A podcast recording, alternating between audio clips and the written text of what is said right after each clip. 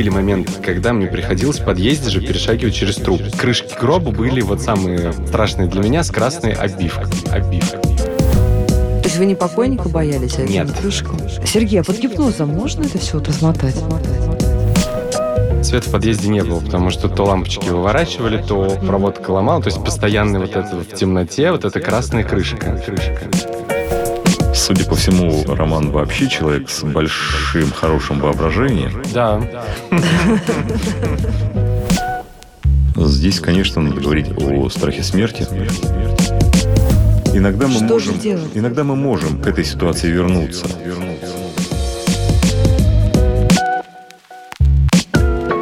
Здравствуйте, это подкаст «Страхи, ошибки», и мы продолжаем сезон детских травм.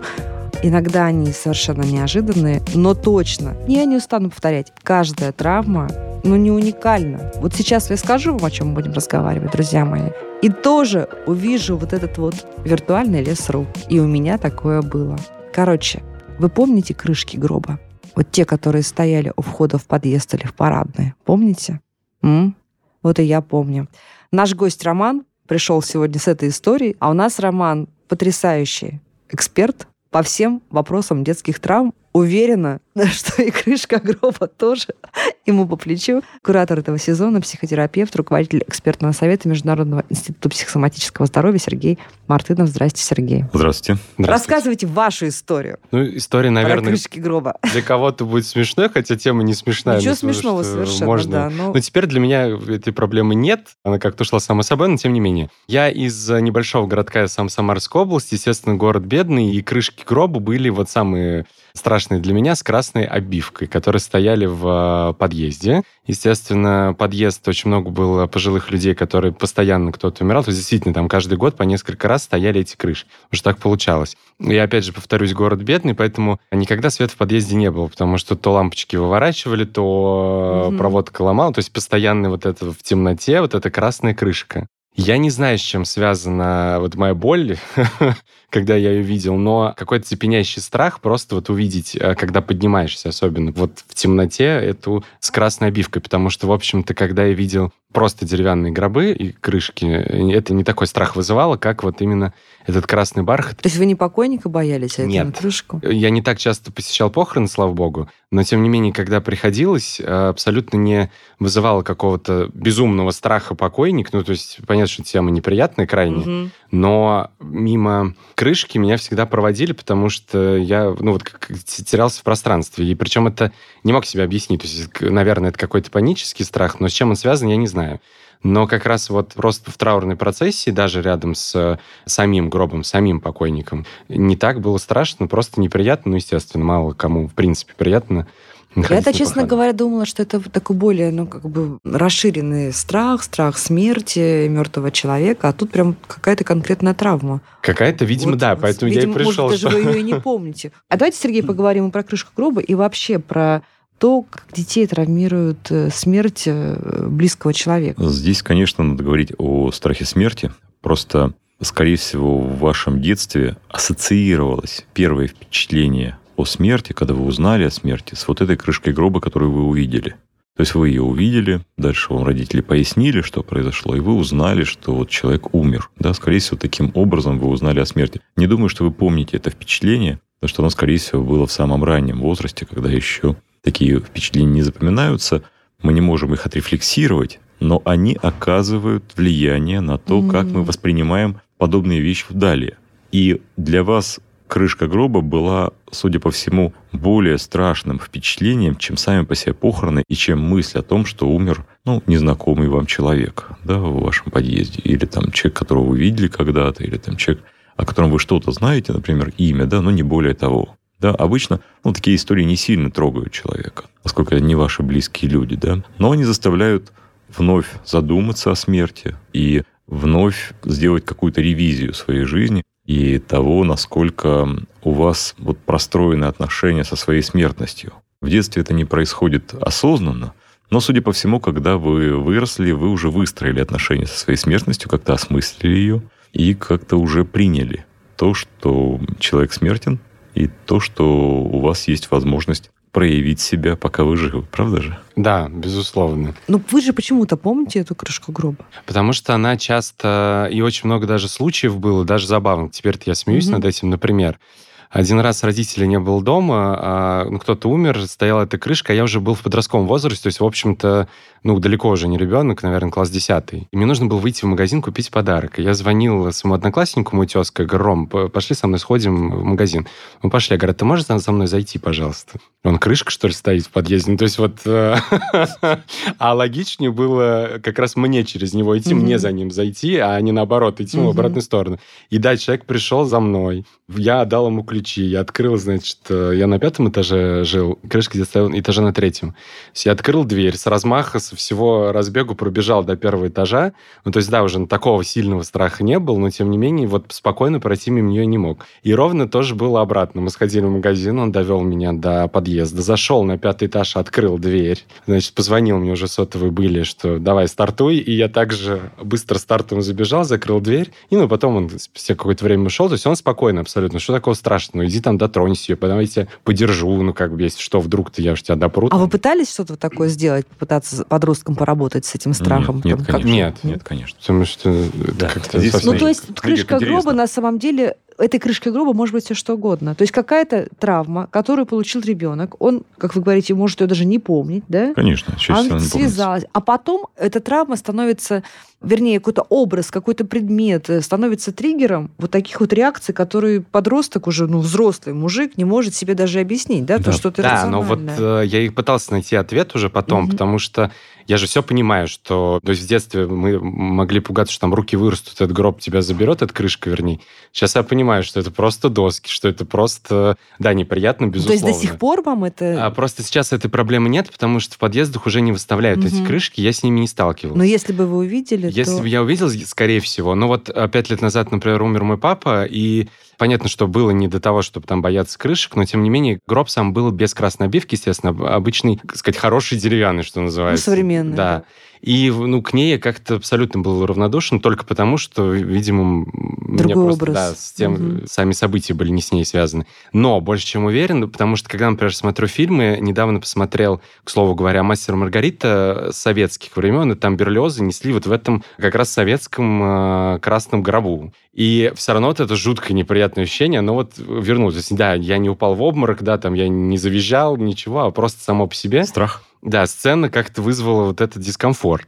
И это очень странно, потому что родители тоже спрашивал, ну, может быть, ну, мало ли, там всякое бывает, что случилось, Напугал потому что я не кто-то, да, помню. Да, припугнул мал- малыша крышкой. Никто не помнит. Ну, то есть, например, я спрашивал у мамы, у папы, может быть, у вас, может, это наследственное. Но просто само по себе, конечно, мало у кого вызывает там приятие, крышка, чтобы ее потрогать, сфотографироваться с ней или еще что-то. Понятно, что все как так или иначе ее обойдут.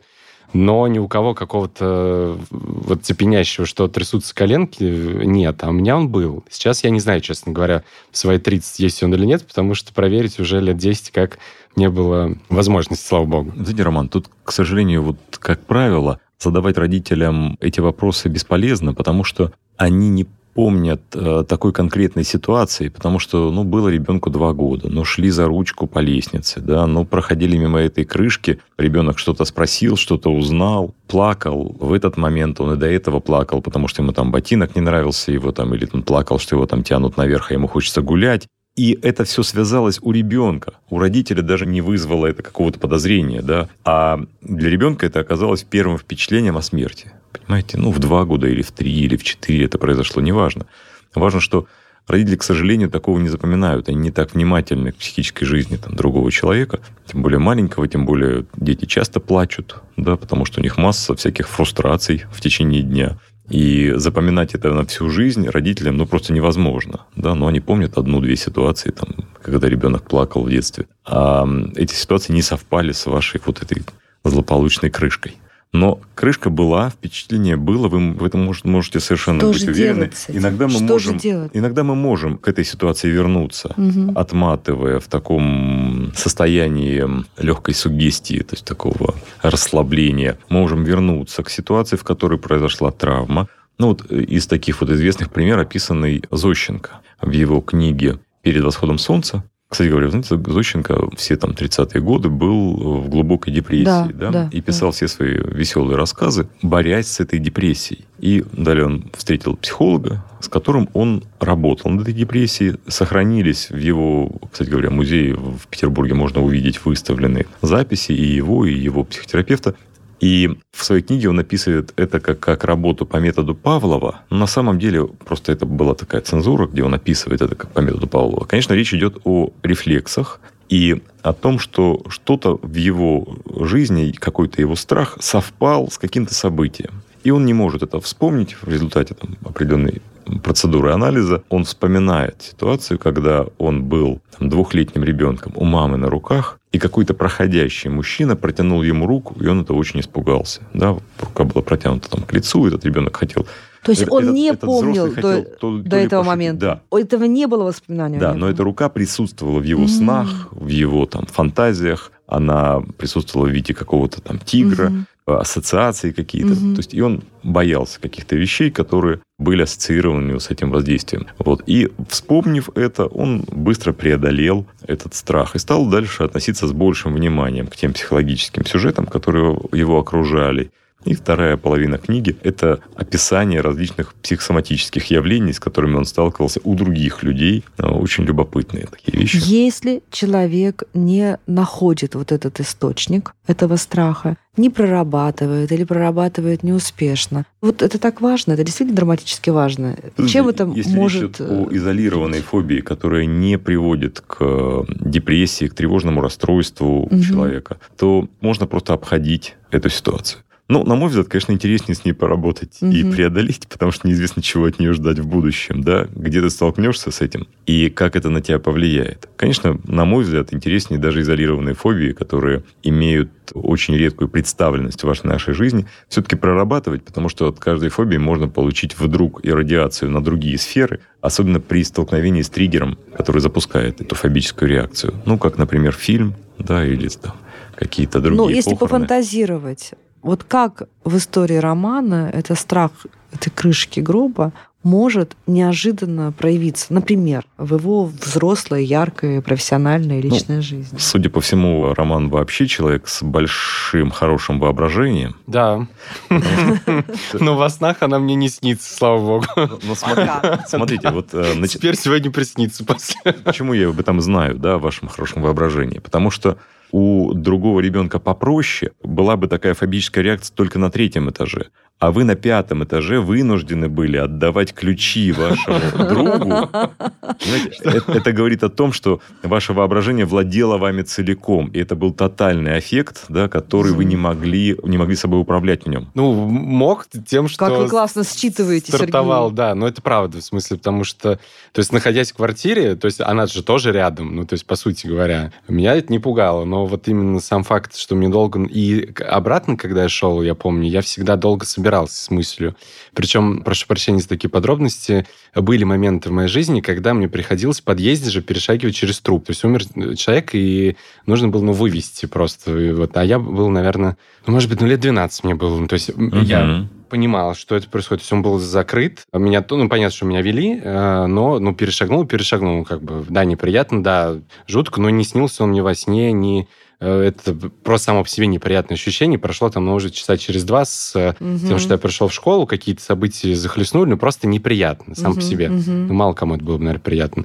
Но к крышке, когда мне понимал, что мне надо идти, то есть я готовился прям уже, что вот я выхожу в условной школы, мне там 10 минут идти, что я там соберусь с мыслями. Ну, я, конечно, в обморок не падал, там черные круги не появлялись, но просто сам факт, возможно, он просто надуманный. Может быть, проблема бы решилась, если бы один из моментов я затормозил и дотронулся до нее, и понял, что, в общем-то, ничего страшного нет, что это называется как закрыть гештальт. Да, вот знаете, вот Наталья спросила у вас, было ли это. Я сразу сказал, что этого не было, да, потому что если бы вы это сделали тогда, mm, то, скорее всего, да, вы, мы бы сейчас об этом не говорили, да, и вот в этом фильме вы бы уже этого не испытывали. Здесь есть такой способ, ну, как бы парадоксального преодоления, когда вы идете навстречу вашему страху, да, сталкиваетесь с его последствиями и обнаруживаете, что это вас не разрушает. Здесь же штука в том, что ребенок фантазирует, что это его разрушит, что он там сойдет с ума или что он там умрет. Понимаете, вот что это высунутся какие-то руки, вы даже такие фантазии у вас были. А столкнувшись с тем, что всего этого нет, дальше уже после этого апогея, дальше уже эта фобия постепенно спадает. То это что же ему заказать, что ли, в, в, да. эту крышку гроба себе? Вообще у меня вопрос возник. Ну, то есть я же головой это понимаю рационально сейчас, что руки не вылезут, что это вот просто предметы. Причем эти же предметы я вижу отдельно. То есть я вижу доски, те же самые, я чувствую mm-hmm. этот запах в принципе. Я вижу эту красную ткань просто в магазине сколько раз. Это же обычный бархат. Эти черные спидерюши, ну, я же рационально понимаю, но тем не менее, когда вижу это в совокупности в этом, как это, трапеции mm-hmm. своеобразной, почему-то возникает до сих пор вот это неприятное ощущение, крайне неприятное. Да, потому что оно ассоциировано с тем впечатлением о смерти, которое у вас было в раннем детстве, да? И это впечатление, будучи скрыто в вашем бессознательном, дает такие мощные эмоциональные всплески при столкновении с тем же стимулом. И преодолевается это ну, несколькими способами. Да? То есть первый это такой поведенческий чисто, когда вы просто проходите через этот страх, доказываете, что это не опасно. И дальше можете жить уже совершенно свободно. Второй это просто блокируя какие-то мысли, которые связаны с этим таким сложным сюжетом, то есть вы себе говорите, стоп, я об этом не буду думать. И в момент, допустим, когда там вы видите этот э, сюжет там по телевизору несут гроб, да, вы себе говорите, так, стоп, я уже это прошел, то есть это для меня не опасно, это просто триггер, который работал раньше, да, сейчас у меня с моей смертностью выстроены совсем другие отношения, я уже все это понимаю и принимаю, и не боюсь этих стимулов. То есть вы можете таким образом воспроизводить внутри себя ну, какое-то такое объяснение, которое постепенно будет снижать ваш интерес к подобным стимулам. Но видите, ведь на самом деле вы же и доски эти, и запах, и эти рюшечки, и этот цвет э, ткани, вы все это замечаете? Да, да. То есть какие-то, какие-то, да-да-да, вот все-таки это тоже приводит к тому, что какие-то ассоциации да, ведут к этому впечатлению. Да, это правда. И, кстати, еще одну историю вспомнил. Кто-то был, может быть, Москва, Санкт-Петербург, музей эмоций. Там семь базовых эмоций, один из них страх. И почему-то, когда я шел туда, я не подумалось, что в комнате страха, скорее всего, будет... Ну, там он стоял гроб бутафорский, такой, как из фильмов американских ужасов. Он был огромный, в нем можно было полежать в темноте мне было абсолютно все равно. Ну, то есть вот я... Да? Да, абсолютно. Вот правда, я зашел. Вам захотелось увидел, полежать? Нет, полежать мне там не захотелось, но как-то... Ну, ну если бы нужно было, то полежали Ну, бы, в общем-то, да. Ну, просто опять, ну, не надо угу. было, я и не лег. Я, в принципе, не, ну, для меня как-то странно. Не гигиенично. Да, но да. вполне он там... Но он был, вот опять же, он был бутафорский, он был игрушечный и окей. Хотя это, в общем-то, там та же самая крышка есть.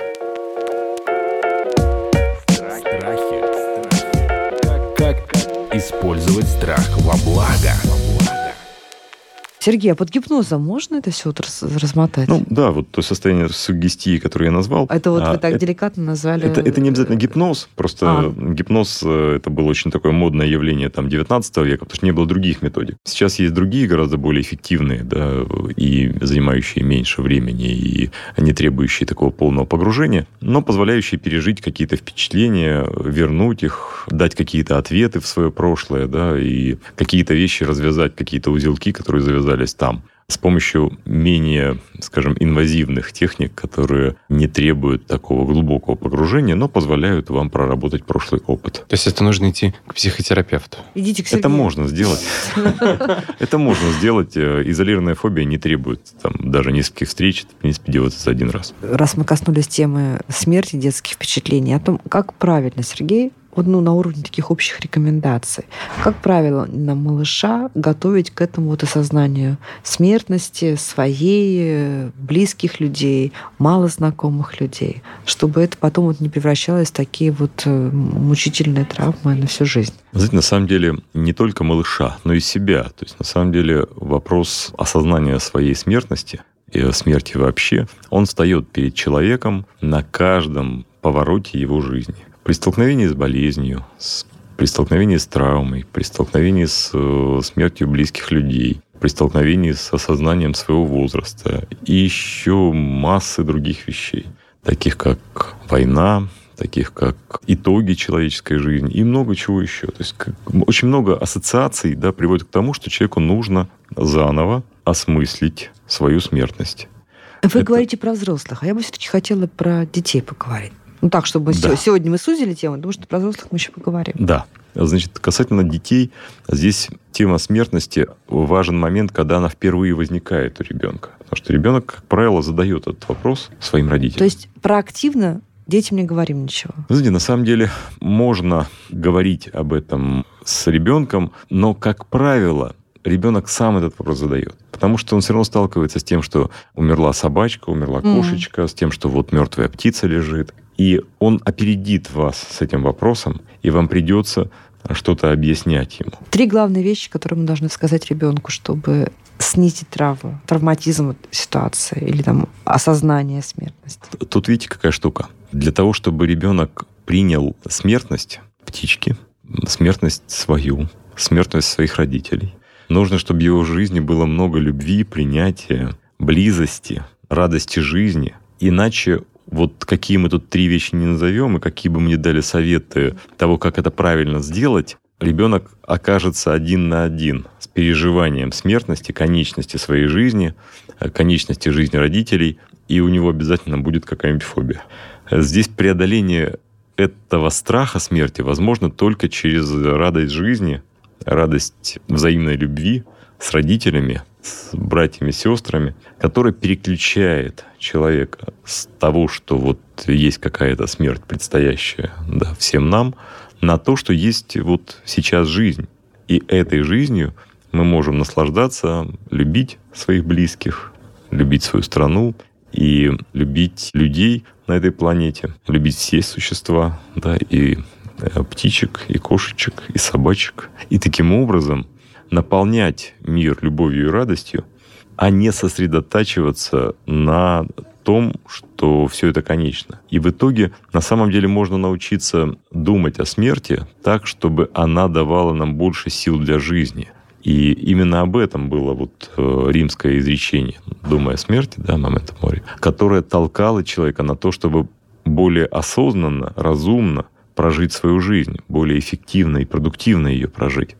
А в каком возрасте начать эти размышления и как это объяснять ребенку. Здесь, к сожалению, таких четких рекомендаций не дашь, потому что все равно вот ситуация вопроса ребенка застигнет э, родителя врасплох. И вам придется об этом рассказать ребенку. И главное, самому быть готовым к тому, что вы свою смертность проработали и вы приняли то, что жизнь конечна. И если вы относитесь к этому спокойно, без лишних там фантазий и без лишних эмоций, то вы и ребенку сможете дать ощущение того, что жизнь конечна, и это не ужасно. Ужасно прожить бессмысленную жизнь. Глубокий философский разговор, но все-таки давайте я верну немного к, может быть, более такому поверхностному, эмоциональному уровню этого вопроса. Вот смотрите, ведь есть целая такая развлекательная масс-маркетовая индустрия спекуляции на смерть. Ну, всякие страшные комиксы, комнаты страха в разных парках развлечений, народное детское творчество, да, про там черную руку, вот эти вот руки из гроба, традиция каких-то там страшилок на кладбище или каких-то мальчишеских таких пацанских заданий пойти на Фильмы кладбище. ужасов. Фильмы ужасов. Понятно почему, да. Базируется на вот этом самом нашем естественном страхе. Страх смерти тоже понятно, потому что это малообъяснимое, ты к этому не готов, это огромная потеря, это понятно. А как этому противостоять? И нужно ли искусственно ребенка ограничивать вот от этой вот, в кавычках, культуры, которая сама по себе вполне себе зарождается и на уровне народного творчества, и на уровне вполне себе суперпрофессиональной индустрии. Знаете, тут есть и положительные черты, и отрицательные. Дело в том, что, с одной стороны, действительно человеку, находящемуся в тревоге, бывает полезно опредметить свой страх.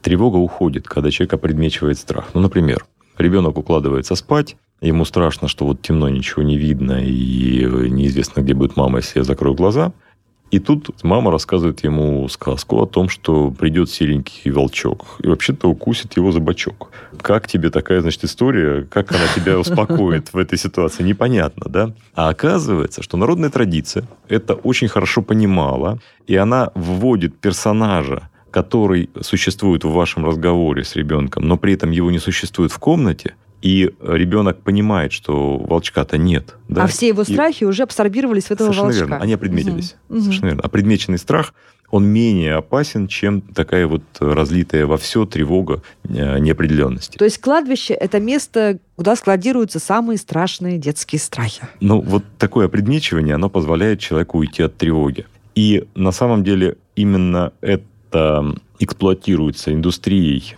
всех этих ужасов, да, в том числе и фильмов ужасов, потому что человек таким образом преодолевает свою тревожность, и выходит из э, кинотеатра, опредметив тревогу, ему как-то немножко полегче, да, и он идет на следующий фильм ужасов. Но в результате его восприятие, его образный мир наполняется такими ужасными персонажами, которые дальше ему будут сниться, которые будут уже существовать в его воображении, оторваны от его воли, и будут эксплуатировать его психику и вызывать все новые и новые страхи. И могут формировать даже новые фобии. А вы входите, Роман, на фильмы ужасов? Нет, потому что они не вызывают тех самых эмоций. То есть меня, я вот То есть крышка могу... гроба страшнее самого страшного да. Я могу на фильм ужасов даже посмеяться. То есть вот меня не вот эти триггерные молоток по пианино, вот это вот в какие-то непонятные моменты меня даже иногда веселят. Но единственное, что вот после вашего рассказа, когда я посмотрел фильм «Астрал», он действительно какой-то жутковатый, ну, прям вот хорошо его сделали,